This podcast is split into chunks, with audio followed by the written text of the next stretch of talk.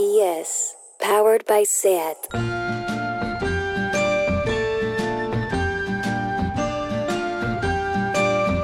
Ever since the day that you went away, you've been sending flowers to me. Send me no flowers today. Instead Bueno, querida Isabel, querida Isabel, bienvenida a mi programa. Mira, muchísimas gracias. Estaba deseando yo venir porque digo, todo un año Todo y, un año, ¿eh? y nunca me has invitado. Creo que era, ya era hora, ya era hora de que vinieras a Deforme Semanal Ideal Total. Te ha costado, ¿eh? Me ha costado, pero al final ha merecido la pena. Muchísimas gracias, de verdad, Lucía. Te digo en serio por invitarme aquí. ¿Qué tal Eh, te sientes? eh, No, pues me siento muy bien porque este es uno de los mejores programas de este país. ¿Verdad? Sin duda. Pero es que no lo digo yo, me refiero. Han salido las encuestas estas de. Bueno, esta radiofónico, que no sé muy bien. eh, Sí, ¿Cómo se llama eso? cos- Eh, estas cosas. EGM. eh, EGMs. Han salido los EGMs. Y somos uno de los 10 podcasts más escuchados del 2020. Qué barbaridad. Y de los más importantes. Bueno, pero del es que, mundo. bueno, es que esto yo, yo no entiendo cómo no somos el número uno. ¿Cómo puede ser? Hace del favor de escucharlo. sin Bueno, muchísimas gracias a todo el mundo, efectivamente, compartirnos todo, eh, no sé. Bueno, un beso a Argentina, porque nos han dicho que allí Lo petamos totalmente. Gracias, Argentina. Sí, bueno, gracias Colombia, gracias todos, o sea, Paraguay, Brasil, Todos, Todos, todos. todos. Muchísimas-. Chile, todo. Chile. ¿Cómo somos? eh? Parecemos folclóricas. Bueno. Gracias al público maravilloso. Claro, después que maravilloso, ¿verdad? Que cada tarde nos sustenta con su cariño. Bueno, Bueno, Isabel, cuéntame de qué vamos a hablar hoy. Bueno, vamos a ver. Hoy vamos a hablar de algo mm, estupendo, fíjate, porque es una expresión que hemos utilizado alguna vez que otra. Hoy vamos a ahondar en ella. Hoy vamos a hablar del espíritu de la escalera. Oh.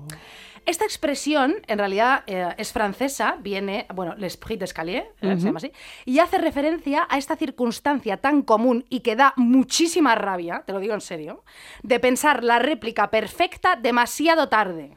Oh, eso, es- eso es lo peor. Eso es lo peor que te puede pasar en la Lo vida, peor, francamente, seguro. vamos, lo peor. Claro, cuando ya no estás en medio de la discusión o del debate o de la conversación y te da una rabia que flipas, que flipas porque de repente te viene a la cabeza de una manera cristalina el argumento perfecto, la contestación adecuada, o las palabras exactas que te hubiera encantado expresar en el momento en que hubiera sido adecuado expresarlas. Ya, y no después. Efectivamente. Eso da una rabia increíble, ya lo hemos dicho, porque, vamos a ver, es que esa contestación, claro, te viene a posteriori, Mm. normalmente cuando estás en calma, cuando tu mente está relajada y de repente, ¡pum! Te viene, joder, buenas horas. claro, menudo corte, le hubiera metido a este, le hubiera dejado con la boca abierta, mm, en fin. La expresión se la debemos al filósofo Diderot, a la que hizo alusión en su obra La paradoja del comediante. Oh, qué maravilla, Fíjate. no tenía ni idea. Ahí explica cómo un orador es incapaz de recordar esa argumentación ingeniosa que tanto había preparado, pero justo bajando las escaleras, espíritu de las escaleras, las escaleras del escenario, esta reaparece con lucidez en su mente, ¿vale? Pero mira, mm, vamos a ver un momento. Es muy importante decir que que de repente no acuda el ingenio, la rapidez o la memoria, no es cuestión de ser más inteligente ni de mala suerte, no. Ah, ¿no? No, dice Diderot que esta incapacidad de ganar una discusión o de tener la réplica perfecta en el momento perfecto se debe a que el humano, como es un ser sensible, por lo tanto es fácil de confundir cuando se, encuentre, cuando se encuentra frente a su contrincante. O sea, te ha distraído el otro y ya está. Claro, el otro de repente, pues chica, te ha dejado o anonadada o mm, abrumada o de repente, pues que a lo mejor no quieres eh, ser más borde de más, ¿sabes? no de repente. conflicto. Claro, claro, Mm. ¿sabes? También se debe a que a lo mejor ese argumento, la réplica perfecta, no lo tenemos mega interiorizado. Qué interesante. Sí, Sí, sí, sí, sí, sí. Está flotando por tu mente, pero no lo tienes ahí grabado a fuego. ¿Qué es lo que tienes que tener para poder hacer esa Efectivamente. super réplica? Y decir, toma corte. Aquí te quedas. Aquí te quedas, Chavala. chaval. Pues mira, a mí de toda la definición lo que más me gusta es que eh, he leído que Rousseau en sus confesiones, Jean-Jacques. Jean-Jacques, Que claro. Sí. no está- a ver, Jean-Jacques, por Por supuesto, favor, Jean-Jacques Rousseau, amiga mía. Sí. por supuesto. Me metes. Ah. Cuenta la cantidad de veces que dijo eh, millones de cosas inadecuadas socialmente, ¿no? Y que esa incapacidad de rectificar o de apuntillar nada después, ¿no? Sí. Le hizo decir que él era más de conversaciones por correo. Claro. O sea, que él del espíritu de la escalera, mm, pues que mejor por correo, ¿no? Por carta, tranquilamente. Eso sería tal. genial, que pudiéramos siempre, siempre, siempre tener conversaciones y contestarnos, ah, no por correo y por carta. Claro, Todo como más de, pensado, repensado, tal. Mira, no, no, ahí lo que me, me- lo que me dijiste no estuviste bien, Sí, ¿no? Pues sí, como, como sí. ruso. A mí como justificación que hace me parece honesta, sincera, eh, porque hay que saber cuáles son las propias limitaciones de una misma, sinceramente. Yo nunca he sido mm, capaz de dar la réplica adecuada. Eso no es verdad. Te lo digo así de claro. Bueno, yo creo que Tú no. eres muchísimo más rápida y a veces eh, dices unas cosas que hay... No, pues muchas Imposible pues yo me he quedado con la sensación en la vida de que no. Más bien macero mi resentimiento durante días, eh, Sí. hablo sola. Ah. Para, re- yo replico mucho hablando sola en mi casa, Sí. ¿sabes? Ah, sí, te crees muy lista, ¿eh? Ah, Sí, sí, sí. Y ahí empieza mi perorata en la ducha o en la cocina o mientras tiendo la ropa. Yo, mm, yo no, no soy como Rousseau que escribe cartas, yo hablo sola y ya está. Sí, sí. Esto es un espíritu de la escalera propio, que podríamos decir Muy bien. que es así. Y también me he dado cuenta, investigando un poco por esto del espíritu de la escalera, de que hay dos profesiones que requieren la réplica adecuada en el momento adecuado que yo no podría ser jamás. Sí, A ver qué te parece, Isabel. La primera es política. sí. Porque imagínate bajarte de esa tarima, ¿no? Como lo que tú decías, pero de la tarima del Congreso, Sí. sin haber podido replicar al de la oposición, ese que es un idiota, es un memo que habla de los chiringuitos feministas o que todos somos ETA. Imagínate bajar esas escaleras sin la palabra precisa, la sonrisa perfecta. Ojalá pase algo que te borre de pronto. Sí. O sea, imagínate. Pero tú sabes que los políticos también, cuando preparan sus, sus, sus parlamentos, eh, también se preparan la réplica, porque saben que le van a contestar ¿no? con el argumento contrario y tal, se preparan la réplica. Pero claro, cuando ya llevan siete réplicas, a la Ya. séptima. A la séptima ya te quedas sin ya, argumento. chica. Pero es verdad esto que dices, que los políticos se preparan un poco como esta segunda profesión Sí. de la que yo te quería hablar, que es la de rapera. Ah, Claro, yo sé que no te gusta el rap. bueno, ahora me gusta un poco más. Claro que sí. Me, me alegro. Bueno. Pero yo te confieso que a veces yo me pongo 8 millas, la Sí. película esta de Eminem, ¿Ah, que es un tío que no te creas que a mí me cae Te muy pones bien. ocho millas, de verdad. Me pongo en YouTube. Yo me pongo en West Side Story y te pones ocho millas, madre A veces, mía. a veces. sí. Es ese contraste que nos hace especiales. Sí, sí. Que tiene un poco pinta Eminem de apoyar a Trump, que esto es Ah. fake news, o sea, no tengo ni idea de si Eminem eh, votó a Trump o no, pero en 8 millas, a mí 8 millas me gustó y a veces me veo las batallas que él hace contra el otro, ¿sabes? Contra su contrincante en YouTube, en las que gana el otro rapero, en las batallas así como improvisando. Sí. O sea, nada de espíritu de la escalera. Él ahí Ah. dice, pues sí, ah, pues Ah. ahora te la devuelvo, Eso ¿sabes? se llama pelea de gallos. No, un es otra poquito. cosa, ¿no? Ah, sí, No, sí, sí. Algo así, batalla, no sé, batalla, rap- Batalla de, de de raperos. raperos, no fíjate. sé. Qué maravilla. A mi amiga Sí. Violeta también le pasa. Ah, ¿sí? Nos ponemos como si fuéramos raperas porque somos incapaces de ser rápidas, somos lentas y eficientes. Sí, Yo te puedo planear unas vacaciones así en la Guyana francesa en cuatro días, sí. pero no te puedo dar la réplica perfecta en el momento justo, Isabel. Vale. Tú crees que sí, pero no. Pero no. ¿Tú te acuerdas cuando nos invitó mm, eh, Carles Cuevas a lo de contexto? A los comediantes Hostia, cómicos sí. estos que tenían que improvisar, les daban un tema. Sí, sí, sí, sí. y con Marina Lobo, estos dos chicos estupendos. Sí, eh, sí, sí. mm, qué, qué- qué fuerte. Nosotras ahí paradas, que a lo mejor se, cree- se esperaban que improvisásemos. Y nosotras, Y no, no, no, no, no no. lo hicimos tan bien ni nada eso, porque esa Claro. gente, qué listos y qué rápidos y qué bien lo hicieron, ¿eh? Eso es un don. Sí, sí, yo me quedé alucinada, ¿eh? No, fue muy fuerte, ¿eh? Lo hicieron súper bien. Joder, lo hicieron fenomenal. Es que la improvisación y la rapidez son dones extremos. Hay quien los tiene, hay quien no los tiene y yo no los tengo.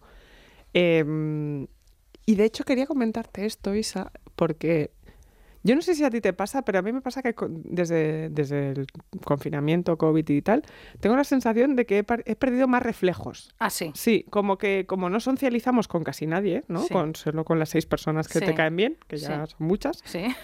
Me pasó hace poco que me encontré con una gente por la calle y les conté el final de una serie que estaban viendo porque ya, ya he perdido la capacidad de socialización. Yo me doy cuenta que estoy cada vez como que no, perdón, Sí. que no, que no rijo, ¿sabes? Les dije, la asesina es la hija. ¿sabes? Ostras, muy bien. Es una cosa que hago yo también mucho, porque, te quedas con lo último. Te quedas con lo último, pero claro, eh, yo vi como me miraban cuando yo lo estaba contando porque, porque no, no fui capaz de callarme. O sea, mientras lo estaba diciendo yo me di cuenta de que eso era algo que no tendría que estar haciendo, Sí. ¿sabes? Pero como llevo tantos días metida en casa, entonces yo mm, pensé, ¿fui mala? Mm, No, hombre, hija. No, me atribulé, ¿no? Me puse ahí nerviosa. Hija mala. Claro, pero joder, les, les jodí el final, ¿no? Pero, No, pues se jodan. No pero claro, no pasa nada. pero claro, Que lo eh, hubieran visto. También te lo digo, es verdad, ¿no? Si te cruzas por la calle, por la calle que la hubieran Sí. visto. Es que ahora los conocidos que no son amigos, Sí. estos conocidos, a mí eh, por la calle me pone nerviosa. Así. No sabes qué hablar con ellos. claro. No sabes qué hablar. Y además porque todo el mundo es un poco potencialmente sexy. ¿Ah, ¿sabes? sí? Sí, pero, bueno, Lucía, pero esto, no, esto de repente. pero no, sé que no es cierto, ¿eh? Pero claro, hace tanto que no veo a un conocido por la calle, Sí. ¿sabes? Como solo quedas específicamente para ver a Sí. alguien, que toda la gente me parece inalcanzable. Con lo cual es un poco como fruta prohibida que jamás tendré, ¿sabes? Anda, anda, mira tú, ¿eh? Entonces me, me ruboricé y empecé a desvelar finales de series como una idiota. Sí. Yo lo siento, pido perdón a la gente, ya sé que es dema- demasiado tarde y ya no me llamaréis nunca para quedar, conocidos sexys. Es una spoiler, spoileradora. Sí, tía. Ya me pasó hace años. ¿eh? Spoilerda. Spoilerdeada. No sé, bueno, da igual, sí. Me pasó hace años con Sexo en Nueva York, que le conté el final a una gente que no debía y vi las caras y dije. Ya. O sea, acabo de pasar a ser la apestada socia. Bueno, de mira, la vida. Pero bueno, mira, la cagué, no puedo hacer nada más. Bueno, Fue así. Mira, si lo pensamos bien en realidad, si lo pensamos bien todo esto del Sí. espíritu de la escalera, casi todo el arte es espíritu de la escalera. O sea, quiero decirte, toda la literatura, el cine, todas esas narraciones pensadas y repensadas, esos diálogos punzantes e ingeniosos, pues chica, in situ, a todos esos directores, pues no, no les saldrían. Hombre, ¿Sabes lo que te quiero claro. decir? Claro, esas historias súper bien pulidas, esas situaciones mega analizadas en sus cabezas, interiorizadas, después eso, pulidas, son las réplicas perfectas. Por supuesto. ¡Viva el sí, sí, sí. arte! Viva, viva, por supuesto. Pues, eh, chingón. ¡Viva el cine! Claro, viva el cine, viva el arte, ¿no? ¿Sí? O sea, por ejemplo, vida. ¿es que tú te crees que Tarantino, el referente de todos estos pasmarotes del mundo, un poco mío también, pero un poco menos, pero sobre todo es el- de estos pasmarotes, ¿no? De todos, ¿no? Que cada vez que saca peli están todos haciendo pajas mentales y a las otras son insoportables. A ver si te crees que ese señor luego dialoga en su vida como en sus filmes. Hombre. Claro, o sea, yo lo veo así, ah, como la vida real, así como, como murmurando, rojo, así, "Yeah, Uma Thurman, Uma Thurman", Bueno, él pega unas Sí. chapas siderales, ¿eh? ¿Sí? Joder, ya ves. Claro, pues a sus pelis recorta los diálogos, lo que Claro, tal, él, claro, él edita sin parar. Claro, claro, qué fuerte, ¿no? Claro, bueno. Y diciendo a lo mejor también me lo imagino a él diciendo lo contrario que quiere decir. Que esto le pasa muchísimo a los tímidos. Ah, sí, Sí, sí, porque sí. no pueden evitarlo. Claro que de repente pues dicen cosas que no creen o que no piensan y se enrocan ahí en defender argumentos en los que no creen. Qué horror. No, a mí es que eso me pasa muchísimas veces, porque en, en realidad es una gran tímida, tú lo sabes. Entonces, a veces no sé por qué, mm, te lo digo, o sea, de repente digo cosas que no pienso, no tengo ni idea de por qué. A lo mejor es que para convencerme a mí misma de lo que debería mm, pensar es eso. Pero eso es de provocadora, ¿no? Es que yo no, luego pienso, luego, no, es que por, por a- rellenar el éter, el Ya. silencio. A mí me pone muy nerviosa y cuando me encuentro a alguien que lo conozco mucho como ese silencio, pues a lo mejor digo cosas por, por rellenar Sí, sí. el espacio. Sí, y dices mucho, claro que sí. Que te- claro, que claro sí, que sí, Pues claro que sí, bien, claro pues. O sea, de repente pues digo yo, me encanta pasear, ¿no? No, a la gente le encanta pasear, ser una flaneuse, una curiosona de los espacios, pensar mientras camina. Mira, no, a mí no me encanta pasear, a mí me gusta ir en moto. que me lleven en moto, te lo digo en serio, no me gusta pasear. No te gusta pasear. Y ahora menos que nunca. Es, verdad que desde lo del confinamiento y el COVID y todo esto, pues chica, yo no sé. No sé si es porque estoy eh, un poco paranoiada o esto, pero eh, no te creas que salir a la calle Te interesa y, demasiado. y estar de... me- no. Pero ya te digo yo que estamos perdiendo habilidades. Algo pasa hija, ahí. Pues chica, no sé. Bueno. bueno, volviendo al arte y al espíritu de la escalera, fíjate lo que te digo. A ver, Así cuéntame. rebuscando estos, estos, esta semana y todo este tema que me ha encantado. Esto lo propuso mi amiga Lucia Ligmaer, que hoy vengo a su programa a hablar de su tema. Pues te he traído dos películas con dos réplicas acojonantes, de verdad, pero que me chiflan. Vamos a ver.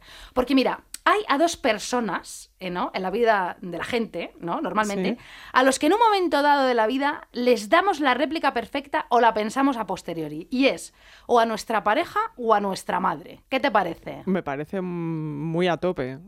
No, a ver, pero quiero decir, la réplica perfecta no, no tiene por qué ser eh, una cosa horrorosa. Que me- me- pero No, bueno, pero eh, bueno, llevamos mucho tiempo juntos, nos conocemos todos aquí muy bien, mamá, eh, pareja, pues yo pienso aquí mi reproche y, te bueno, lo voy a lo tengo aquí, ¿no? Muy bien. Bueno, la primera réplica que te traigo es de una de las mejores películas que verás jamás, o sea, ya te lo digo, y no es otra que Network, un mundo implacable de Sidney Lumet. Muy bien. ¿La has visto? Creo que no. Hija mía, no me puedo creer. ¿De qué va? Cuéntame. No me digas que, por ejemplo, has visto Tenet y no has visto Es que Network. Tenet no lo he visto. Menos mal, yo tampoco. Network es buenísima, la tienes en filming y es una pasada. Esta peli magistral de 1976 es una suerte de crítica a la televisión y a la dictadura de las audiencias. Ah, ya sé cuál es. Claro, hija mía, sí, sí, claro sí, que sabes sí, cuál sí, es, sí. estábamos hablando.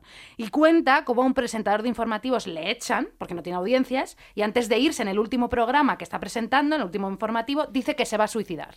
Entonces, a partir de ahí le contratan para que luego mm, cada día presente un programa como apocalíptico en el que empieza a decir unas cosas de, de Sí, loco. sí, sí, sí, sí. Bueno, esto está basado en un hecho real, porque en 1974 la periodista estadounidense Christine Ch- Chabak, que se pronuncia así, Sí. se suicidó en directo. Antes de, de- de suicidarse dijo, para continuar con las políticas del Canal 40 de traerles las noticias más sensacionalistas, verán otra primicia, un intento de suicidio. suicidio. Estas fueron sus últimas palabras y después se pegó un tiro con un revólver a la cámara. Qué barbaridad. Esta, esta historia, por cierto, hay una película que han hecho, una reconstrucción de la historia de Christine Chubbuck, Fíjate. que se llama Christine, si no me equivoco. ¿Ah, sí? Sí, Qué maravilla. Sí, sí, Bueno, sí, Qué con- maravilla. No, es fuerte. es fuertísima, pero además tratan como todo el tema de que ella en realidad era, tenía muchísima represión sexual, como Sí. que realmente se volvió bastante loqui. Bueno, pues. Chica, tú dirás. bueno. En fin, lo que yo te traigo, que ahora la vamos a poner, es la secuencia en la que William eh, Golden, uno de los actores de la peli, ah, le dice a su mujer de toda la vida que le va a dejar por Faye Dunaway, que es otra actriz de la película. Y es magistral la contestación de la esposa de William Golden, que es Beatriz Strait, porque la dieron además, por, por, esta, por esta réplica que te voy a poner, porque Sí. es- solo habla esto, le dieron el Oscar a la mejor actriz secundaria y solo, solo por esta réplica, en serio, que os voy a poner ahora mismo. Bueno, al guionista de esta película también le dieron un Oscar a Paddy Chayefsky, ¿vale? Muy bien. Que por cierto también escribió una peli llamada La Diosa, basada en la vida de Marilyn Monroe, que me he visto esta semana y que está muy bien, eh, en blanco y negro, y que por la que también ganó el Oscar a mejor guion. O sea, es un señor de éxito y maravilloso. Mirad, escuchad esta réplica perfecta de Beatriz Stride. ¿Quieres que me marche? ¿Quieres que me vaya a un hotel? ¿La quieres? No sé lo que siento, pero me alegro de poder sentir algo. Sé por qué estoy obsesionado con ella. Entonces dilo. No sigas diciéndome que estás encaprichado, que estás obsesionado. Dime que la quieres. Sí, la quiero. Entonces márchate. Vete a donde quieras, a un hotel, a vivir con ella, pero no vuelvas. Porque después de 25 años de fundar un hogar, criar una familia y de todo lo que nos hemos soportado el uno al otro, Dios me libre de quedarme aquí escuchándote mientras me dices que estás enamorado de otra. Porque no se trata de un fin de semana de trabajo con tu secretaria, ¿verdad? O, o de alguna mujerzuela que conociste después de una buena borrachera. Este es tu gran romance otoñal, ¿verdad? Tu último rugido de pasión antes de que pases a una respetable jubilación. ¿Es eso lo que me queda? ¿Es esa mi participación? Para ella la pasión otoñal y para mí la chochez. ¿Qué quieres que haga? ¿Quedarme en casa haciendo calceta hasta que vuelvas a hurtadillas como un borracho arrepentido? Soy tu mujer. Y si no puedes sentir pasión hacia mí, lo menos que puedo exigir es respeto y lealtad.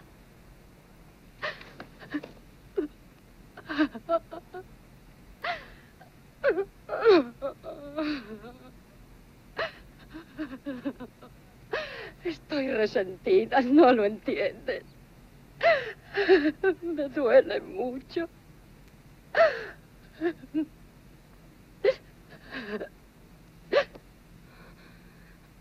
Di algo por el amor de Dios. No tengo nada que decir. Bueno, No sé, no sé, no sé. Puedo balbucear si quieres, porque me parece una barbaridad. es increíble. Es una barbaridad absoluta. O sea, Todo lo que dice es cierto.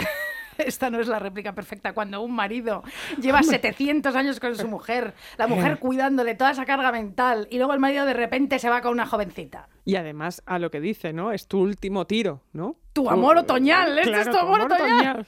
Qué barbaridad. Bueno, esto se lo debo, por supuesto, a Raquel Peláez, que es mi otra mejor amiga con la que tú luchas por mi amistad. Sí, en tu cabeza. En fin, o sea, es que, en fin, claro, no se me ocurría y ella me dijo, tía, claro, Hombre, bueno. por supuesto, qué maravilla. Bueno, es que cómo es esto, claro, es que nos hemos pasado la vida juntos. Tú ahora no me dejas por tu amor otoñal, o sea, vive tu amor otoñal, pero tú te quédate conmigo. O sea, ¿qué estás diciendo? Hemos, hecho- hemos como firmado un contrato tácito en la vida, ¿no? Sí, sí, y además, que para, eh, ¿qué voy a hacer? ¿Quedarme haciendo calceta? Ese es, mi pap- es que lo de- ese es mi papel, me parece Sí, sí, magistral. sí. Es buenísimo. Oh, oh. Bueno, ahora te voy a poner un extracto de una réplica también magistral. No te la puedo poner entera, sería un mejor, ¿vale? Pero no te la puedo poner entera porque es que ayer, eh, que la, la estaba viendo la película, mm, conté que la réplica dura más de 10 minutos, ¿vale? O sea, no puedo poner aquí, que ya suficientes minutos está con esta network. Bueno, y entonces te traigo un extracto de Sonata de Otoño de Igmar Bergman, ¿vale? Ujú. Cuando Liv Ullmann, ¿no? que es la hija, eh, y se llama Eva, como nuestra técnica y la jefa en realidad de este programa, que en el otro programa no, no le dijimos que Eva estaba haciéndonos todo esto. Muchísimas gracias, Eva, te queremos. muchísimo. Gracias, Eva. No, pues cuando Liv Ullmann, Eva, le echa en cara a su madre, que no es otra que Igmar Ber uy, que, Igmar que Ingrid Bergman, que no es familia de Bergman, pero que se No, Bergman no, no. le echa en cara a Ingrid Bergman la mala madre que fue. Entonces, antes te cuento que es una de las mejores pelis de Bergman, Sonata de Otoño, en la que Ingrid es una pianista, Ingrid Bergman es una pianista prestigiosa que ha dedicado su vida a su carrera y es una egoísta de cojones. Entonces va a visitar a su hija, Liv, a, a- a Liv Ullmann, que, a la que hace siete años que no ve. Qué ¿vale? fuertes ellos, ¿eh? Además, también allí en la casa con Liv Ullmann eh, vive, bueno, vive su marido y también vive Elena, que es la otra hermana, que está postrada en una cama y que no puede casi ni hablar. Y luego es que pasan cosas allí súper fuertes porque luego ella eh, se cae de la cama, está retorciéndose por los pasillos. O sea, es que claro. Bergman, flipas. Bueno, y en un momento dado, Liv Ullmann se sincera y le dice esto a su madre. Es espantoso que hayas incubado tanto odio en estos años. ¿Por qué no me has dicho Porque nunca nunca nada? escuchas. Evitas cualquier problema. Porque emocionalmente eres irresponsable. Porque en realidad nos detestas a mí Elena. Porque estás irremediablemente encerrada en ti misma. Porque solo te vale lo que tú haces. Porque te quería. Tú, en cambio, pensabas que yo era un ser desagradable. Poco inteligente y estúpido. Un ser inútil, un cero a la izquierda. Y me hiciste daño para toda la vida con tu desprecio. Y desde ahora no podrás olvidar nunca mi dolor. Hablas de mi odio. El tuyo no era menor. El tuyo no es menor. Yo era dócil y maleable. Una criatura a quien ataste de pies y manos. Querías mi amor como lo quieres de todo ser humano que se cruza en tu camino. Estaba completamente a tu merced. Todo lo hacías en nombre del amor. Tenías necesidad de creerte que nos querías a mí, a papá, a Elena. Eras una experta en los tonos y los gestos del amor. La verdad es que deberían encerrarte para que no hicieras más víctimas. ¿Qué te parece? Una barbaridad. Bueno, luego le dice unas cosas impresionantes y habla de su infancia. No hay nada de intensidad en este programa, ¿eh? Nunca. Nada de intensidad. Pues que lo que no es intenso, ¿acaso importa, hija mía? Tienes toda la razón. Aquí no vamos de medianías. Por ¿eh? favor, Aquí vamos a tope. a tope. Apostamos fuerte. Bueno, Maravilla. en fin, claro. Bueno, hablando de esto de las réplicas a las madres, como te he dicho yo, que hay dos personas, a la pareja y a la madre, a la que, bueno, claro, las personas las que más eh, queremos, bueno, al padre también, pero a la madre más y porque, no es que la queramos mal, pero te voy a explicar por qué pensamos esto más. Cuéntame. Tengo que decir que aquí efectivamente ocurre una cosa un poco injusta con lo de las réplicas a las madres. Te voy a explicar por qué. En el libro de Mujeres y Locuras de Phyllis Chesler, Phyllis, que es psicoterapeuta y escritora, dice esto. En general, las mujeres se importan tanto entre sí, psicológica y socialmente, que tienden a esperar demasiado las unas de las otras. A menudo, el error más minúsculo o la más mínima decepción entre mujeres se magnifican y provocan resentimiento. Una mujer pasa a ojos de otra de ser una hada madrina a ser una malvada madrastra en un instante. Bueno, es que esto, la expectativa. Es cierto, La expectativa machaca todo. no machaca todo. Sí. Y entre mujeres, mira, nos queremos más, nos entendemos más, pero nos machacamos más. Es así. En fin, esperamos más de nuestras amigas que de nuestros amigos. Esperamos mucho más las unas de las otras. Perdonamos menos a las mujeres, nos duele más porque establecemos vínculos emocionales íntimos y como ya damos por garantizada esa intimidad, si nos fallamos nos decepcionamos tanto. Que es tremendo. Es insuperable. eso. Claro, la intimidad es muchísimo más intensa, ¿eh? ¿no? Entonces, claro, El dolor es mayor, ¿no? Absolutamente. Y ya, claro, si hablamos de las madres, porque Phyllis hablaba también de las madres, pero también de las amigas, le echamos más cosas en cara a una madre que a lo mejor a un padre ausente. Fíjate. Al padre ausente no le echamos en cara la ausencia, le echamos en cara a la madre las cosas que nos dice o que nos hace, ¿no? Sin duda. Le cargamos de culpa. Ay, ay, ay, ¿no? Estoy generalizando, ¿eh? quiero Por decir. supuesto. Bueno, esto es lo que habla eh, Phyllis eh, en el libro, ¿no? Que añade además que nos enfadamos más con las madres porque esperamos más de ellas que de los padres. Hay mucha, mucha más expectación. Efectivamente. Entonces, bueno, mamá, eh, yo te quiero muchísimo desde aquí, hija mía, de verdad, mi padre, lo adoro tantísimo, te lo digo en serio, mi personaje, mi perro, Larry, ¿cómo es? Fuera Bueno, de serie, maravilla. mi perro. Monada internacional. Bueno, internacional es una cosa fortísima. Mira, esta canción que te pongo tan maravillosa es de Natalia Lafourcade. Se llama Hasta la raíz y está en, en- en- en su último disco, que es una reivindicación de la música mexicana tradicional. Entonces le mete todos los arreglos de música mexicana tradicional. Es divertidísima, mira. Vamos allá. Sigo cruzando ríos, andando selvas, amando el sol. Cada día sigo sacando espinas de lo profundo del corazón. En la noche sigo encendiendo sueños para limpiar con el humo sagrado cada recuerdo. Cuando escriba tu nombre en la arena blanca con fondo azul, cuando mire el cielo en la forma aparezcas tú. Una tarde subo a una alta loma, mira el pasado, sabrás que no te he olvidado. Yo te llevo dentro hasta la raíz y por más que crezca. Qué bonito tono de voz tiene esta mujer, ¿eh? Es precioso.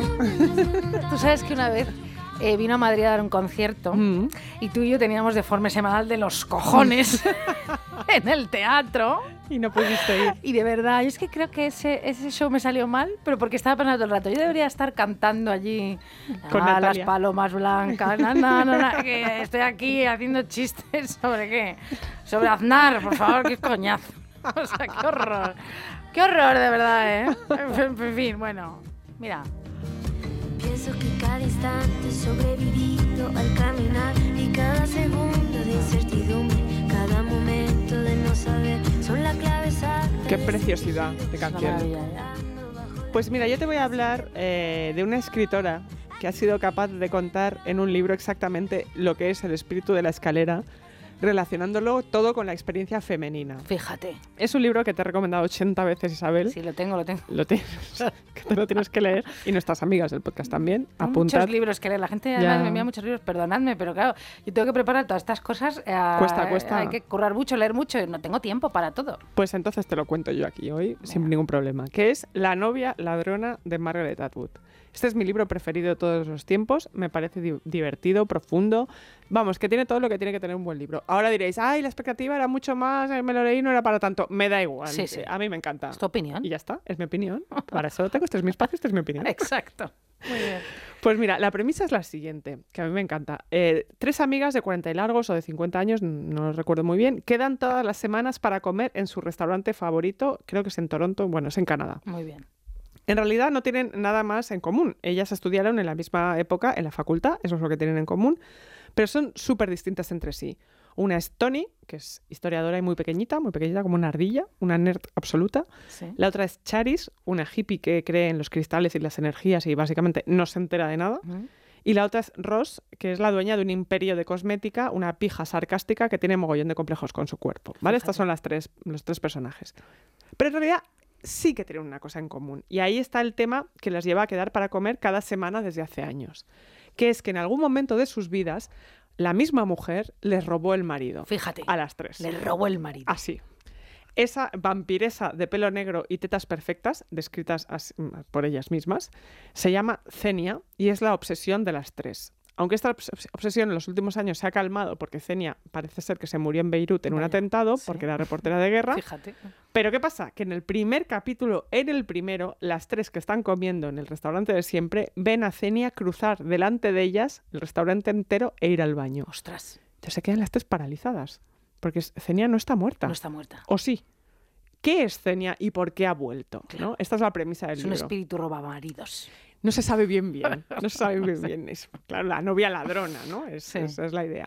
Eso implica que para cada una de las protagonistas una vuelta atrás a su pasado, al acto más traumático para cada una de ellas, que cada uno de sus amores les abandonara por Cenia, ¿no? Y ellas se quedarán con la palabra en la boca, Sí. es decir, sin réplica. Y las tres, en esta especie de exorcismo, quieren ejercer ahora en el presente pues, su propio espíritu de la escalera, Claro. ¿no? Van rememorando todo, quieren tener la réplica final que no pudieron tener en su momento. Esto es un temón. Es un temón Me lo voy a leer hoy. Vale. Esto iba así. Muy bien, te he convencido. Sí. La verdad es que es un libro buenísimo del que no quiero contar mucho más para que no me pase lo que me pasó el otro día por la calle. Sí. Eh, lo que sí voy a hacer es leer un extracto porque Margaret Atwood dice algo de la experiencia femenina que me encanta en este libro y lo dice en boca de una de las protagonistas cuando está pensando en lo que quieren los hombres, ¿no? Que es lo que, que- lo que quieren los hombres para todas ellas es lo que Cenia representa, ¿no? Ese, ese sí. deseo. Y dice, fantasías masculinas, fantasías masculinas. ¿Es que todo gira en torno a las fantasías masculinas? En lo alto de un pedestal o hincada de rodillas, todo es una fantasía masculina. Que eres bastante fuerte para aguantar lo que ellos te echen, o demasiado débil para hacer nada al respecto. Incluso pensar que no estás satisficiendo las fantasías masculinas es una fantasía masculina.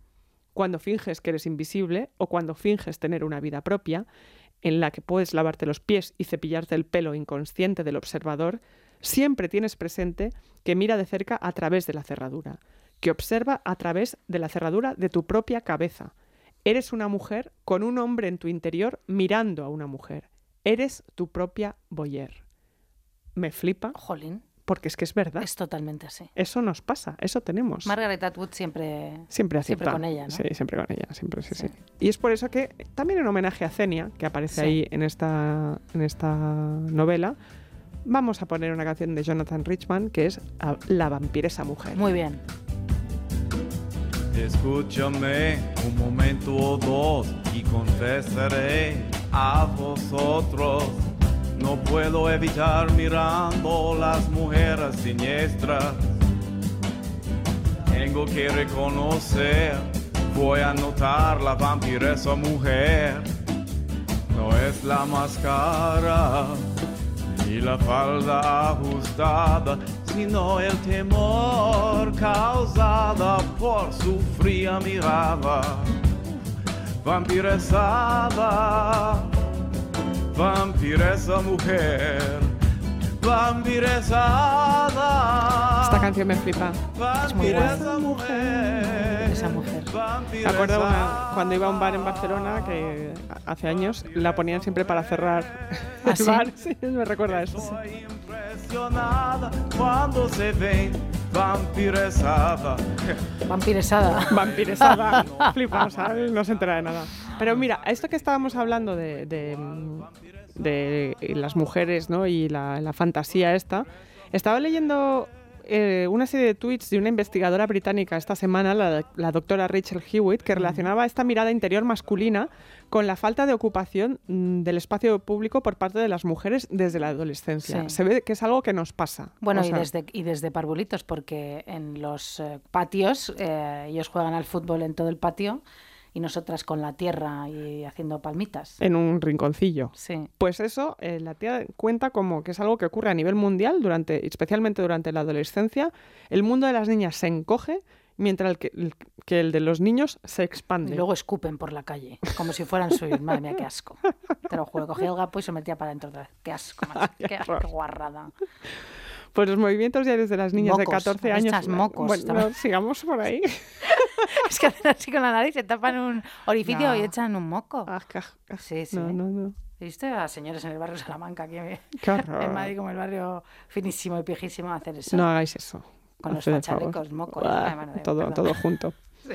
Pues bueno, los movimientos diarios de las niñas de 14 años ocupan un 60% menos del espacio de que cuando ellas mismas tenían 11 años. O sea, eh, ocupan, ocupan un tercio del espacio físico que sus compañeros niños. O sea, es una locura. Sí. O sea, nos empezamos a movernos menos, a ocupar menos sitio, a quedarnos quietas. Y es aún peor en el caso de las niñas de familias numerosas porque los padres, como no tienen tiempo de acompañarlas y se espera que las niñas sean acompañadas a los espacios públicos, Pues por miedo a la violencia, claro, porque esas- ese es el factor clave, el, único, el factor único más importante que disuade a las adolescentes de estar en espacios públicos, que dejamos de hacer deporte y ya no se recupera eso, además, Sí. luego no vuelve, es la presencia de hombres. Uf, les, Las- les odio, de verdad.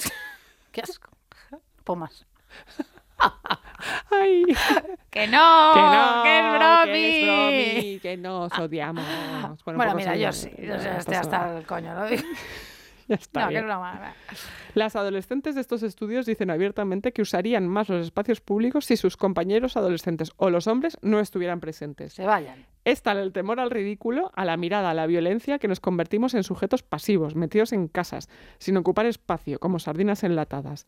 Y eso sí, eso sí, Sí. que es el borrado de las mujeres. Sí. Y no lo que van diciendo por ahí. ¡Hombre! Como para no tener la mirada incorporada de la que habla Margaret Atwood. Solo eso quería decir. Muy bien, muy bien. Ya qué bien. reivindicativa, qué, qué ya maravilla. está bien, hombre. Ya está bien de crueldades, ¿eh? Y eso. Y de negar derechos humanos. Ya está y bien. decir memeces. Eso. Un besito para Elliot Page, que sé que nos escucha allí en Hollywood, California, Beverly Hills. Le flipa No deforme. te joroba. Anda que... Bueno, vamos a ver, yo ahora voy a contar una cosa mega fuerte, A Lucía. ver, por favor. A ver, Ay, por no, favor. es que sabes que en realidad no lo quiero contar, pero lo voy a contar. No es nada elegante esto que voy a hacer, pero lo voy a hacer. No me importa. Ya está bien. Dale. Se acabó, vamos a ver. Se acabó. El otro día, Lucía Ligmaer, salía yo del metro. Fíjate Mm, lo que te digo. Esto es una historia real, como la vida misma. Sí. Misma, truth. Es truth. Vale. Salía yo del metro y me encontré a un ex, ¿vale? Ay, qué horror ese momento. A un ex importante de hace muchísimos años, de cuando empezaba yo mi veintena. ¿Te acuerdas de que yo salía del metro, me lo encontré y de que íbamos tú y yo hablando por teléfono Sí. y te pregunté, ¿le saludo? ¿Le digo algo? ¿Eh? Sí, ¿Te sí, sí. También te pregunté, porque como tú lo sabes todo, te pregunté, ¿me ha visto? Y tú me dijiste, no lo sé. No sé porque sea el teléfono. No lo, no lo sé. Bueno, no lo sé, no lo sabe. La cuestión es que no sé si me vio, pero lo que sí sabía es que yo no le iba a decir nada de nada. No. A ese tarugo, ¿vale? No. La verdad que me jodió, te lo digo así, porque le vi bastante bien. Eso da rabia, ¿eh? ¿Eh? Cuando el ex está bien. Ah, iba con una de esas chaquetas marineras azul marino que a mí me encantan, te lo digo así. Y luego como vestido negro, un cuello vuelto negro, unos botines, unos, unos pitillos. Joder, le vi guapo. Me fastidió. Porque ¿sabes qué pasa? Que yo no iba tan bien. ¿Vale? Yo iba a un recado y yo había salido de casa como si estuviese acabada directamente. O sea, fui a que me arreglaran el asa de un bolso que se me rompió y las suelas de unos botines que se me habían roto hace dos años y que tenía ya que arreglar porque salí yo por Madrid como si fuera Oliver Twist. Y, y cariño, entonces, solo tenía que ir a una parada de metro y no fui andando, efectivamente, porque a mí me gusta ir en moto. ¿sabes? Claro, Entonces, bueno, ya, ya, ya. como no tengo carnet de conducir ni moto, Todas estas movidas. me gusta que me lleven en moto. Pues hija, cogí mis 140 tarjetas del metro y salí de casa cabreada como una mona y hecha una defesio, tan solo, fíjate, te decir, con mi touche classy en los ojos, ¿no? Mis pantalones Sí. anchos, mis deportivas, mi parca y una sudadera con capucha, pues como si fuera skater, ¿sabes? Y un poco rapera también. sí, lo odio, qué fuerte, sí, bueno, bien. En fin, él estaba mejor que yo. También, ¿qué le ibas a decir? Porque, claro, voy al zapatero. ¿Qué, Mm, sí. qué- qué frase introductoria más dura, ¿no? ¡Voy al zapatero! claro, no ¿Qué puedes. tal? No, pues mira, voy al zapatero. Claro, no puede Claro, ser. Sí. Después de tantos años. Claro, pero, eh, claro, venía- yo, yo, de, yo de hacer el podcast, claro, esta chica va al zapatero hasta ahora que, que vaga, ¿no? Bueno, bueno. la cosa es que siempre me quedé con la cosa esta de que yo esa persona a la que llamaré F, ¿vale? Eh, bueno, Sí, sí. Punto, eh, punto R, R, N, D, O, ¿eh? O sea, Ferran, Ferrando no quiero decir. F. punto E, R, N. punto A, D, O. O sea, quiero decir, quiero decir Fernando, claro que. Sí, dilo. Bueno, vamos a reservar el anonimato de Fersando, le llamaré L. Bueno, mira, no, o mejor le llamaré G. Bueno, también le puedo llamar Z. ¿Te imaginas que se llama Zalacaín? Pero no lo sé. Zacarías. La cosa. Voy a G. La cosa es que G, ¿vale? A G. Yo nunca le puse los puntos sobre las IES. Ya. Y claro, pasados los años, Lucía me ha dado cuenta de la maldad supina de Fresando, o sea, de, de G. Que, de- bueno, no se llama Fer- Fricando, no se llama Fernando. Se llama fricando. En fin, G. Cállate. Bueno, la cuestión es que yo ya tengo construido el relato de todo lo que sucedió. Mm. ¿Vale? Y tengo la réplica perfecta. Y me hubiera encantado decírselo hace más de 10 años. ¿Vale? Claro. Pero bueno, mira, te voy a explicar. Yo no me porté muy bien con Fersanto. No me porté no, con Fritz Lanzo, con Fritz Lang, no me porté yo bien. ¿vale? Con Fritzland yo no me porté bien. Dejémoslo Ay, ahí. Un ¿vale? titular, Ya es un está. titular, ya está. Y él pues me dejó, claro, porque me parece fatal, me dejó. Y claro, yo lo pasé fatal. Claro. Fatal. Y entonces en los mails que nos escribimos después de la ruptura, que los tengo grabados a fuego, ¿no? Como en los dolmenes esos de Asterix y Obelix, hay muchísimos reproches de Frisland, ¿vale? De, de G. Hay muchísimos reproches de G, ¿vale? Ya. Y mira, G, te voy a decir una cosa. Es verdad, es verdad, G. Que yo era una egocéntrica incalculable, ¿no? Siempre vida de atención y de afecto. Debió ser insoportable estar con alguien que efectivamente estaba muy pendiente de sí misma y sus circunstancias. Y que debió ser insostenible estar con alguien que te narraba todo lo que hacía. Me he levantado a las 8, he ido a la uni, he comido con Marta, luego he ido a la copistería, he imprimido los apuntes de Derecho Administrativo 4. ¿Vale? Fíjate, vamos a parar aquí un momento porque es una anécdota de la copistería que quería compartir con todo el mundo. La copistería me pasó una cosa súper fuerte. Pero, pero Esto también se lo conté, hace ¿Ahora? 10 años, ¿no? Ah, hace 10 años. Sí, me acuerdo, o sea, guardo en mi memoria esta anécdota, ¿no? Y siempre me pareció genial. Vamos a ver, yo estaba en la cola de la copistería Sí. y tenía yo a dos pedazos de pijas delante de mí. Sí. Y cuando digo pijas, digo megapijas. Yo soy, yo, pija, yo soy pija de familia toda la vida, imagínate lo que te estoy hablando. O sea, top. es una cosa súper top. Vale. Pijas premium. Sí, pijas premios, unas pijas internacionales. Estaban hablando yo, yo, yo qué sé de qué. Y en un momento dado, te lo digo en serio, de verdad, es que fue súper fuerte, le dice una a la otra, mira, yo no voy a hacer nada, ¿eh? Pero nada de nada, ¿eh? Es que no pienso hacer nada. Aquí, cada uno que se lama su cipote. Y yo me quedé, Perdón. yo me quedé. Dijo esta señora, le acaba de decir a la otra señora que cada uno se lama su cipote. Pero ¿cómo? Y yo se lo contaba frisando, fricando. Y el otro quedaba alucinado. Y de verdad, esto pasó en la copistería. Sí. De la Carlos III, que vaya, claro. Qué fuerte, ¿eh? Qué fuerte. Bueno, ¿qué cosas dijo esa persona? Escandalizada estaba. Bueno, yo le contaba todo a Fritz Lang, ¿vale? A G, Sí. que es te digo, claro, pues esto que ya he contado muchas veces, ¿no? Me he levantado, voy a desayunar, voy a comer, voy para allá. Bueno, yo requería muchísima atención, ¿sabes? Y claro, G me reprochaba también mi temperamento. Isabel, esos ataques de ira no son normales, te enfadas con todo el mundo, eres una persona insoportable, gritas mucho en los restaurantes, siempre tienes que ser el centro de atención, todo gira en torno a ti, toda esa mierda. Tenía razón en todo. Toda esa letanía. Claro, además yo era más joven, imagínate, o sea, que yo era fuerte. Claro, tú estabas intentando redimirte, ¿no? En, esos mails que os mandabais y todo eso. No, espérate. Ah, vale. Espérate un momento. Ah, no, pero él tenía razón en lo que. Sí. En cuanto me dejó, cuando, cuando me dejó, porque encima, es que fíjate, ya lo voy a decir todo ya, esto, mira, en prosa, lo digo, mira, yo me enrollé con otro tío. Y luego se enteró un amigo suyo y se lo dijo, y ya eso fue Uh. la gota que como el vaso, el vaso, y él y sus amigos pues me, me odiaron todos juntos a partir de ahí. Ya. O sea, un poco fuerte. Un poco bestia. Un poco también, bullying fue de, ala, bueno, un poquito moral cristiana, todo. Pero bueno, eres joven, te lo tomas todo muy a pecho. Todo es él me quería, me quería mal, pero bueno, Ya. eh, sí, bueno. Entonces, mm, él, claro, me dejó todo esto, mails, yo fatal, fatal. Y entonces se puso a salir con otra tía completamente distinta a mí, enseguida. Y Enseguida, supongo, como sí, efecto rebote, sí. ¿no? Mm. Bueno, supongo que era ella o era una persona normal y bueno, fíjate que con el tiempo se casó con ella. Ajá. Además es arquitecta. Ah, Bueno, este dato. Sí.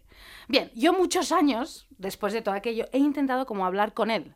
He intentado como ser amigos, explicarme, decirme que me he sentido muy culpable mucho tiempo. Y claro, él siempre me ha tratado pues mal. Cuando yo he intentado hablar con él, explicarme, de verdad, no, no he sido ni siquiera pesada, porque yo sé que no quería hablar conmigo, pero no, ni siquiera he sido pesada. Bueno, alguna No. vez que, ¿sabes? No forzaste no, no. para nada, pero yo me he sentido mal mucho tiempo. Yo hasta le mandé un WhatsApp, fíjate qué, oh, qué patético. Después de estar muchísimos años sin hablar con él, haciendo como que me equivocaba. Ah. ¿Sabes? En plan, hola, Fresando, mañana no puedo llevar al curro no sé cuántos, no sé qué. Y Fresando era para el otro Fernando. Claro. No era para el Fernando que yo me estaba inventando. Yo eso lo he hecho también. Claro, porque yo no conocía al otro Fernando. Ya, ya, ya. Eso también. Sí, sí, sí. Me te sientes Es- es, identificada. es terrible, sí, Es sí. era, fue patético. Pero una lo hace así Sí, sí, para yo tenía, recuperar el contacto. Sí, pero yo tenía ese trauma. Yo, yo solo quería explicarme. A ver, yo estaba con otra pareja. No pasa nada, yo de verdad. Había pasado el tiempo, bueno, chico, ¿no? Fue una relación muy importante. Bueno. Y él me contestó, ja, ja, ja, bueno, yo no soy ese Fritz Lang, bueno, patético todo, ¿no? Entonces, bueno, empezamos como a hablar, él a hablarme mucho, porque yo sentía como que es verdad que él quería hablar conmigo, éramos personas además muy... ah, tenemos mucho en común. Sí. Pero de repente, pues ya me empezó a hacer Gosling, ¿sabes? Y ya no me habló más, me dejó ahí con el check eh, azul forever, sola en la hondanada del desierto, ¿se dice así? No sé. Me- Qué fuerte. O sea, te hizo como la mujer en silencio. Lo Sí, que sí, me, me- dejó totalmente de... Y además, de verdad que yo ni siquiera pesada, ni no, era nada, vamos a que no, simplemente, bueno, pues nada, total. Que Fersanto, Fer, Fersmi- Firmín, Fermín, escúchame bien, ¿vale? Me hubiera gustado decirte el otro día en el metro que te tengo en muy baja estima. Toma ya. Y punto. Que puede que yo necesitara mucha atención, ¿vale? Pero a lo mejor era por tu reticencia implacable a interesarte por mí.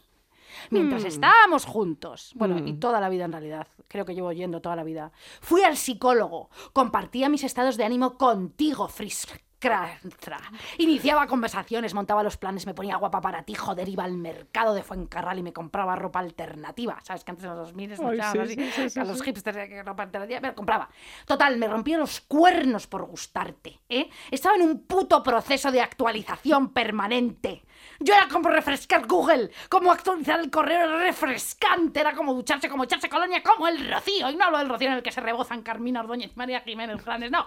Hablo del rocío de la mañana, ¿vale? Sí, sí, sí. siempre sí. lista, siempre preparada. Fen- fenomenal. Siempre a punto. Frisanto, joder. Entonces. Fitzcarraldo, yo- joder. Fitzcarraldo, imbécil, yo trabajaba en mí y en nuestra relación. ¿Y tú? ¿Tú qué hacías, eh? Además de fumar porros como un gilipollas. Yo que hacía fumar porros. ¿Fumaba porros? Sí. Ay, no, claro, no. Lo digo ahora, que le detengan. ¡Policía! Vaya casa de Friscante, te fumaba muchísimos porros, pero unos, unos piedrotes, unos, unos porrazos de esos de L, ¿sabes? Uh, seguridad. Eh, inmediatamente. por favor, una cosa asquerosa. Bueno, pues nada. Toda la carga emocional la sostenía yo, Lucía. ¿eh? Y este señor me interrumpía sin parar, nunca asumía errores, no me escuchaba y no me apoyaba nunca, nunca, nunca bien cuando lloraba o estaba triste. Qué horror de tío. Mira, era un gilipollas, pero monumental. Fritz Carraldo, ¿sabes? Se limitaba a hablarme como si tuviera cinco años cada día. E intentaba racionalizarlo todo. Fatal. ¿Vale? Me tratabas, Fristrins, me tratabas con condescendencia, como si fuera una histérica, y yo lo único que pedía, a lo mejor con una ira desmedida, bueno, que fueras mejor, que tú fueras mejor. Y tú te centrabas en eso, en que perdía las formas por los gritos y los lloros, y me decías esa mierda muy típico de Albert Rivera, si pierdes las formas, pierdes la razón. Por favor. Vete a la mierda, Fercandanto. Solo hacías eso, Fistrín, para eludir tú cómo te comportabas conmigo.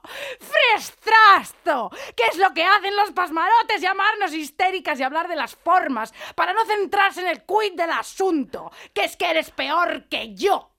Tú, friki tri, friki pruti, tú lo provocaste todo. Y ahora sé de buena tinta que estás casado con esa señora arquitecta y que no eres feliz. Porque mira, esa señora te podrá construir una casa, pero yo podría construirte sonrisas y eso no se paga con dinero, frastracantra. Yo sé que aunque no quieras saber nada de mí y hagas como que soy una mierda. Porque yo sé bien, de buena tinta, que la arquitecta no me puede ni ver. Mi sombra es alargada y la arquitecta no me soporta. Y por eso no me puedes, no puedes ni quedar conmigo 100 años después. Primero, porque cinco minutos conmigo y el relato de que no valgo la pena se te catería entre los dedos como arena del desierto. Y además te has pasado muchos años convenciéndote de eso. Quizá haya sido tu leitmotiv en la vida. Eh, ¿Sabes? es que yo era una mierda. sí. Y segundo, no me puedes ver porque la arquitecta no te deja. Así que eres un cobarde. Y yo soy genial. Yo soy de verdad auténtica, como Lola Flores, que me lo dijiste tú el otro día. Y punto. Y tú te casaste con mi antítesis, antítesis, una mujer que estoy segura que es maravillosa, aunque lo dudo, porque seguro que es gilipollas, igual que tú, friki trantra, pero tú te casaste con mi antítesis y eso solo demuestra lo enamorado que estabas de mí y sigues de mí. Y esta es mi réplica, un razonamiento sin fisuras. Por supuesto. Por supuesto. ¡Por favor!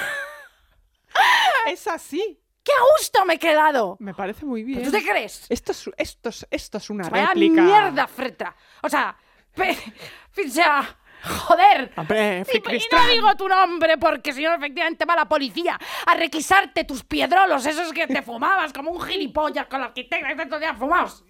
Cochinos. Mira qué bonita esta canción que te pongo para para que el ambiente, fíjate. Ay, ay, ay, ay, ay. Esto O no lo bailas con ella, ¿eh? Esto se le dedico a Fristra. Se llama Damien Jurado AM. AM.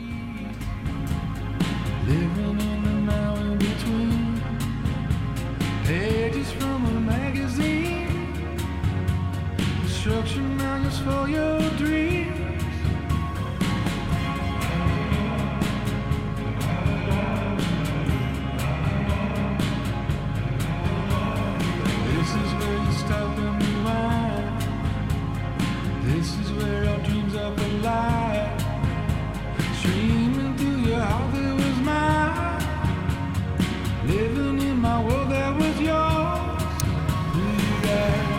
Isabel, Isabel. Que, estoy encantada, ¿eh? Me parece muy esto, bien. Esto no te parece la réplica perfecta. Pero por supuesto, por supuesto. ¿Sabes qué pasa? Que es que él, él no me escucha. Bueno, Entonces, ¿qué nos importa? que se lo diga. No te escucha porque está enamorado de ti. Yo ya lo sé.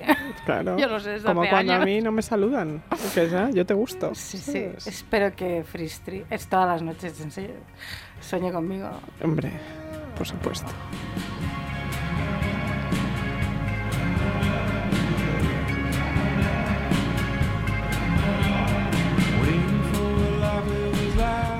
Bueno, eh, hoy que estamos, hoy que estamos Tranquilas. tranquilísimas y esto es súper tranquilo y relajado. Hoy que estamos vengando a un montón de mujeres que han sido borradas, ¿no? Del Sí, mundo. Sí. Eh, yo quiero contar la historia de una mujer que fue completamente borrada de la historia y del espacio eh, y de todo y de todo en general. Sí. Me va a costar, tengo que decir después de todo lo que has contado, tengo que decir que me va a costar, pero lo tengo que hacer Por favor, porque es mi cometido. Que es Vivian Liberto. Sí.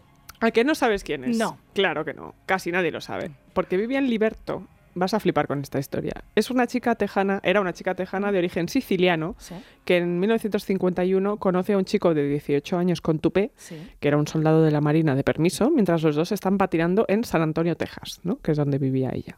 Se gustan mucho, vamos, em, se enamoran a- y a las tres semanas a él le destinan a Alemania. Mala suerte, ¿no? Vaya. Pero sí. Pero como los dos están enamoradísimos, se escriben cartas durante los siguientes tres años. Se prometen amor eterno. Y de hecho deciden casarse. Fíjate. Vivian está hasta las trancas con ese chico que le manda todas las- estas hermosas cartas de amor donde le dice cosas bonitas sin parar. My darling Vivian, I love you so much. Bueno, de todo. Y es, clásica- es el clásico amor de la posguerra, ¿no? Del Sí. cuento de amor de la posguerra estadounidense. Porque hay que recordar que en Estados Unidos, en los años 50, hay tal regresión social que las mujeres.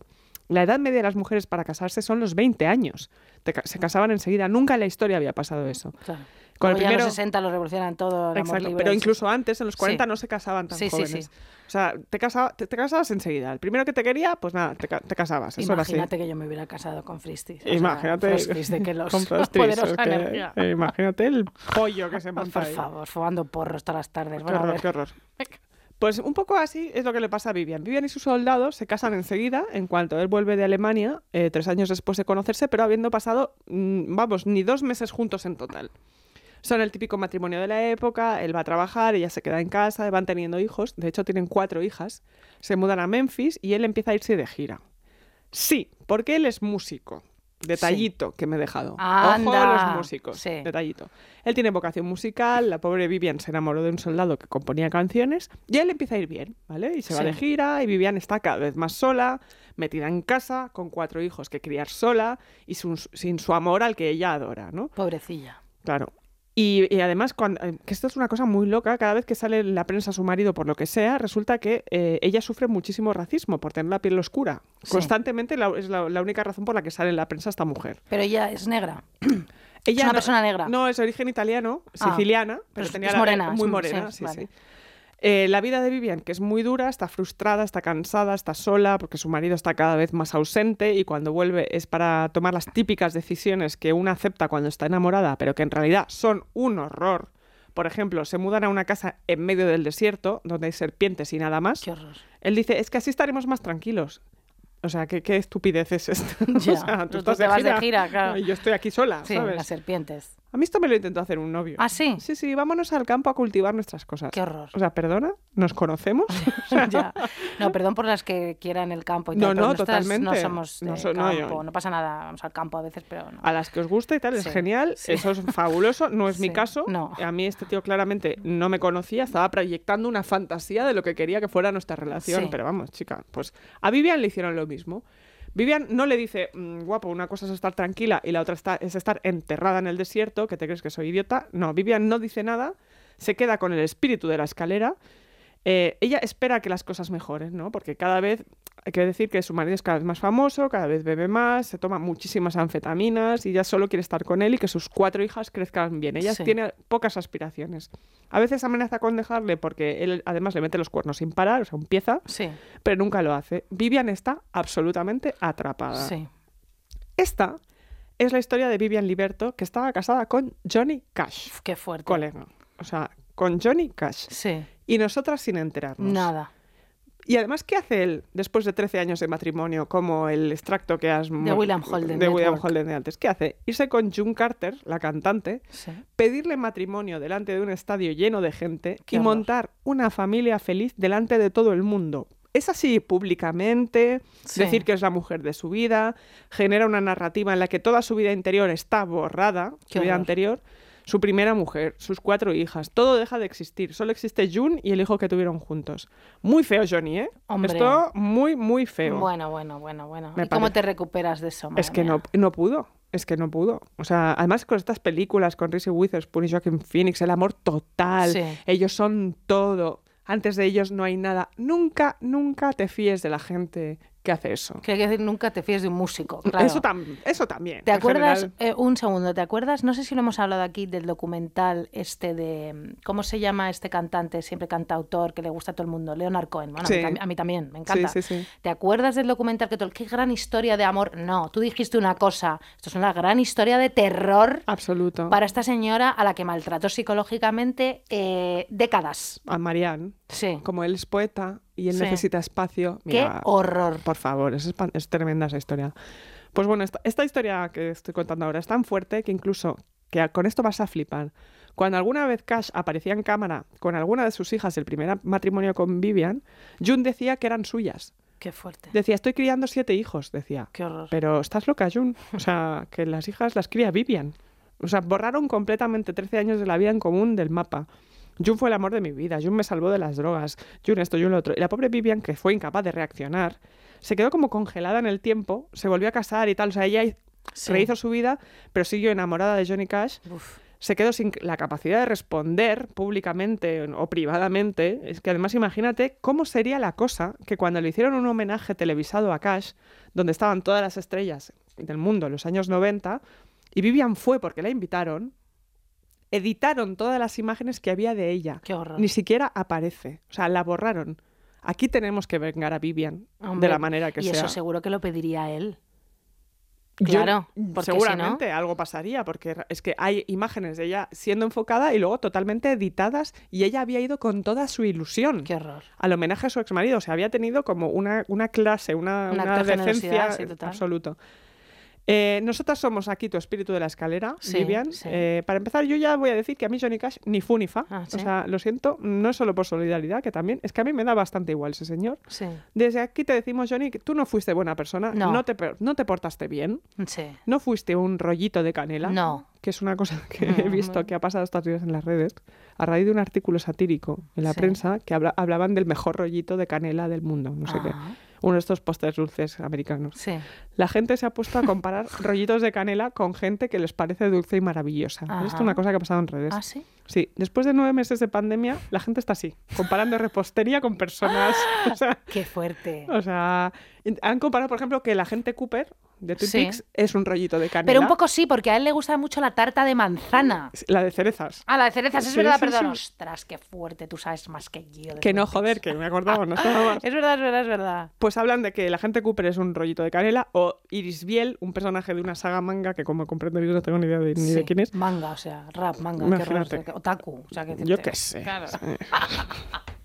Pues Johnny Cash, Johnny Cash no es un rollito de canela. Yo qué sé, dice, ah, qué cojones. Eh, Yo qué voy a saber. Johnny Cash no eres un rollito de canela, eres un poco rollito de caca. De mierda. Es una mierda en realidad. Hombre.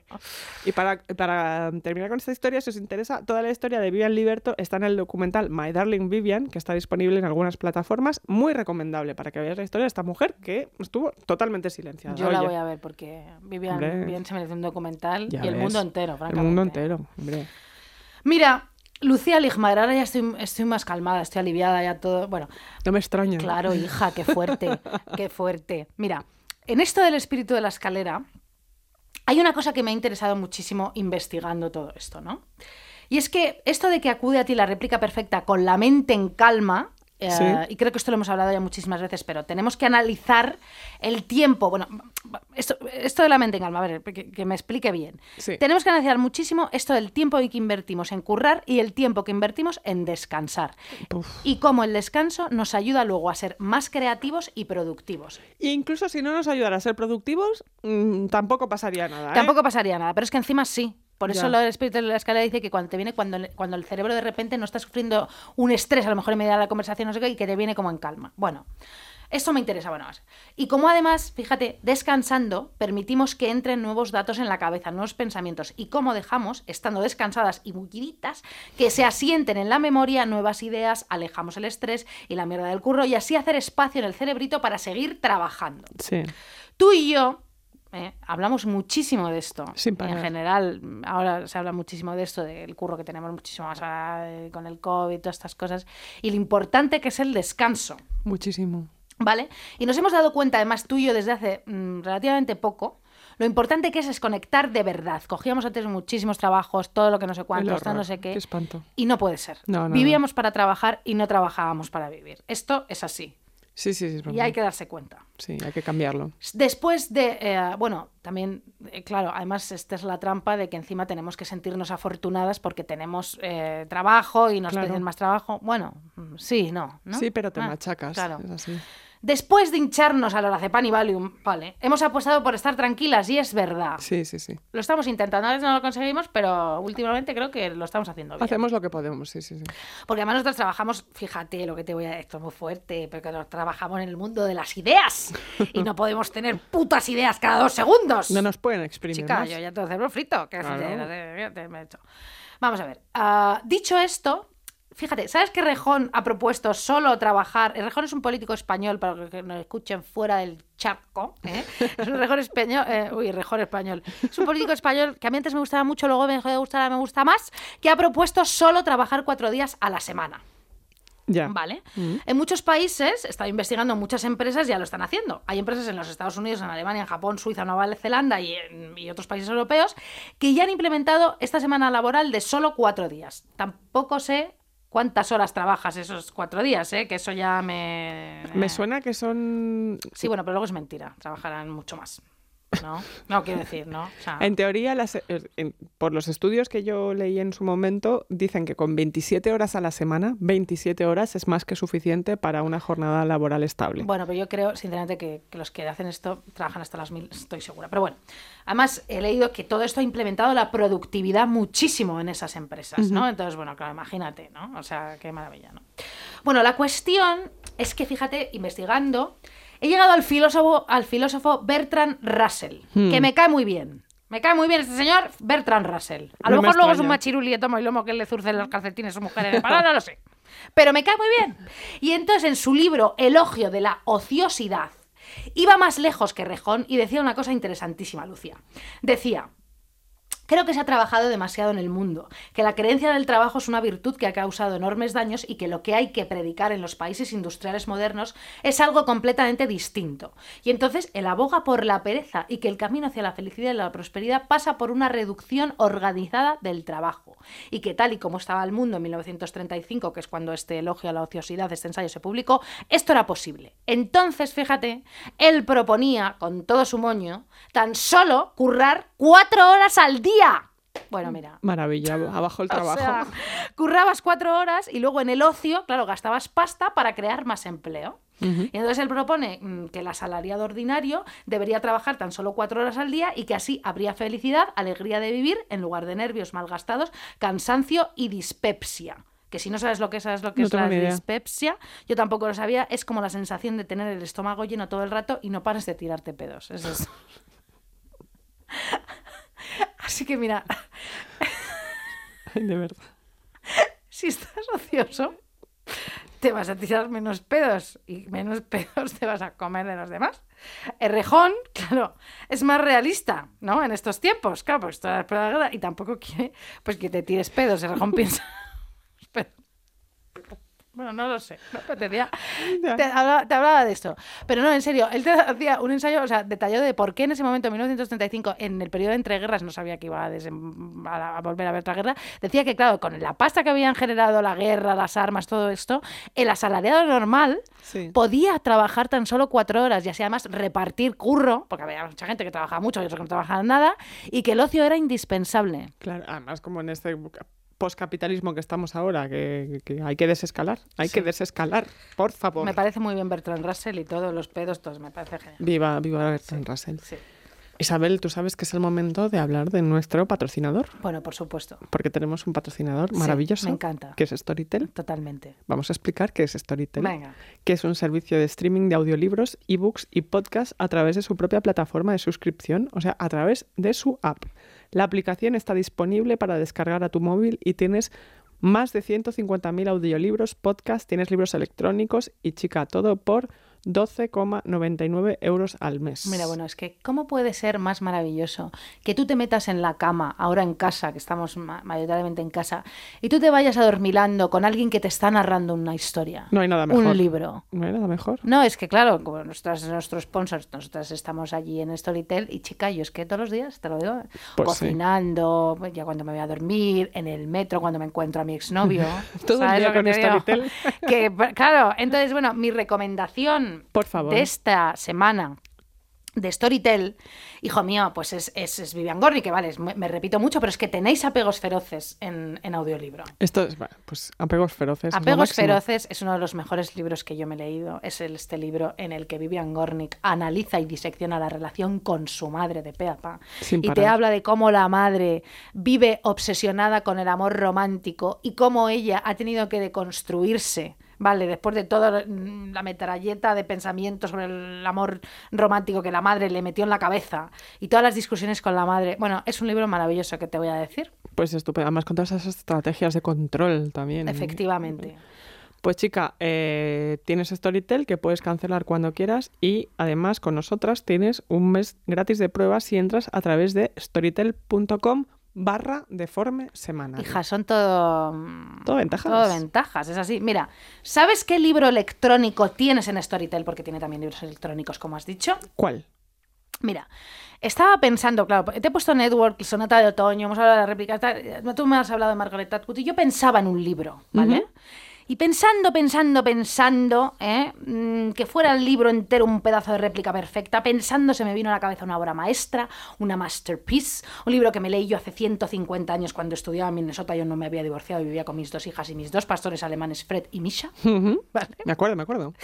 Ese tesoro, esa reliquia, esa joya, de verdad, no es otra, hija mía, que De Profundis, de Oscar Wilde. Qué maravilla. ¿Cómo no hemos hablado de esto antes? No lo sé, sinceramente. Joder, qué puto libro, coño. Es que desde el principio hasta el final es una obra maestra. Vaya frases de verdad, ¿eh? Es una Bueno, es que maravilla. Oscar Wilde, ¿qué quieres que te diga? Todo, todo, todo, todo es una maravilla. Bueno, el libro, claro, el libro, bueno, es literatura epistolar. El libro es una carta que le escribe Oscar Wilde a su amante Bosie, ¿vale? Mm. Es una carta de odio, de despecho, encarnizada, efectivamente, hecha desde las carnes deshilachadas del despecho y el abandono, ¿vale? La carta la escribe entre enero y marzo de 1987, pero vamos a ver, la escribe desde la cárcel. ¿Vale?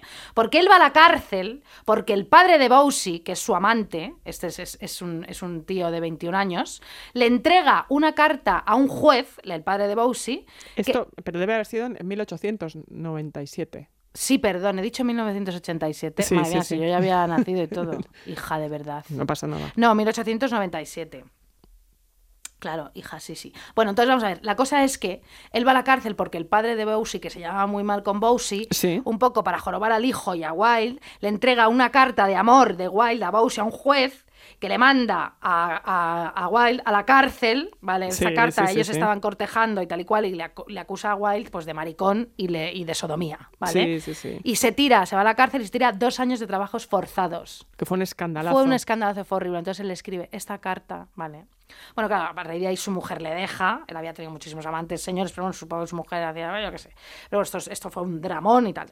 Él en realidad escribe esta carta desde el despecho, pero, pero esperando en todo momento respuesta de él. No te vayas a creer, porque aunque Bossy fuera un sinvergüenza, él estaba completamente enamorado y pilladísimo. Claro. Claro, Wilde tiene 37 años cuando conoce a Lord Alfred Douglas Bossy, que es un joven escocés de 21 años de aire así andrógino y mirada lánguida. Así como rubito, además. Sí, ¿no? sí, así como eso. Entonces Wilde se enamoró perdidamente de Bossy, ¿no? Hmm. No es seguro que el amor fuese correspondido a juzgar por lo que Wilde apunta en De Profundis, pero lo que sí está es profusamente documentado que Bossy, ¿eh? el, que es el sobrenombre del joven Lord, se dedicó a dilapidar la fortuna de Wilde a través de su gusto por el lujo y su afición a los casinos. O sea, un poco un hombre fatal, ¿no? Un Como- hombre fatal, sí, sí, pero bueno, no habla solamente de que dilapide todo esto, o sea, es que, es que no te puedes imaginar cómo le machacó. Y el otro, bueno, es que te cuenta además cosas de cuando él, por ejemplo, Bowsy está enfermo y él está con él todo el día, le pega la enfermedad y él lo que hace es que se pira a pasárselo bien a Londres y se queda solo. Bueno, no, pero la historia, o sea, el libro Tremendo. como está escrito y todo es una pasada.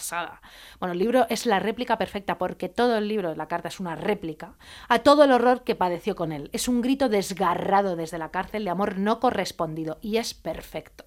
Es Y punto. perfecto. Mira qué maravilla, te voy a leer un extracto, una Por favor. tontería de lo que dice Wilde, ¿no?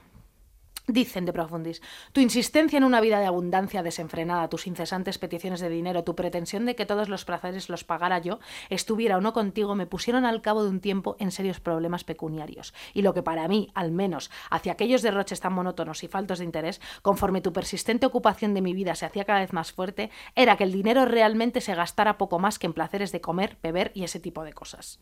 No sé si me he saltado algo en esta frase, aunque se ha entendido, ¿no? Yo creo que se ha entendido perfectamente. Bueno, de vez en cuando es un gozo tener la mesa roja de vino y rosas, pero tú ibas más allá de gusto y mesura. Y aquí me encanta la cita esta. Tú exigías sin elegancia y recibías sin gratitud. Buah, pero esa frase es maravillosa. Bueno, pues que todo el libro, de verdad, a lo mejor no he, no he elegido el mejor extracto, no lo sé, estaba agotada. Pero sinceramente, el libro es que desde que empiezas hasta el final es impresionante. Pues hay una ha envejecido fenomenal y Oscar Wilde era un genio, o sea... Era un genio absoluto de profundis. Yo he crecido mucho leyendo sus cosas. Claro bueno, que sí. Lucía Ligmar, ¿qué nos vas a poner ya para despedir el programa, tu programa de hoy? Pues mira, para despedir mi programa de hoy, eh, no voy a poner una canción de Johnny Cash porque yo no soy equidistante, Sí, ¿sabes? sí, eso es verdad. No me parece que esté bien eh, que haya que escu- escuchar su versión de la historia. Eh, si no habéis dejado de dar la paliza con esa relación perfecta entre artistas que se aman, mm, pues ya está bien. Sí. Vamos a poner una canción en la que al menos una se tome la revancha de una vez y se la dedicamos a Vivian. Claro que sí. You Don't Know Me. Me encanta esa canción. Versión de Dusty Springfield, que es maravillosa. You don't own me. I'm not just one of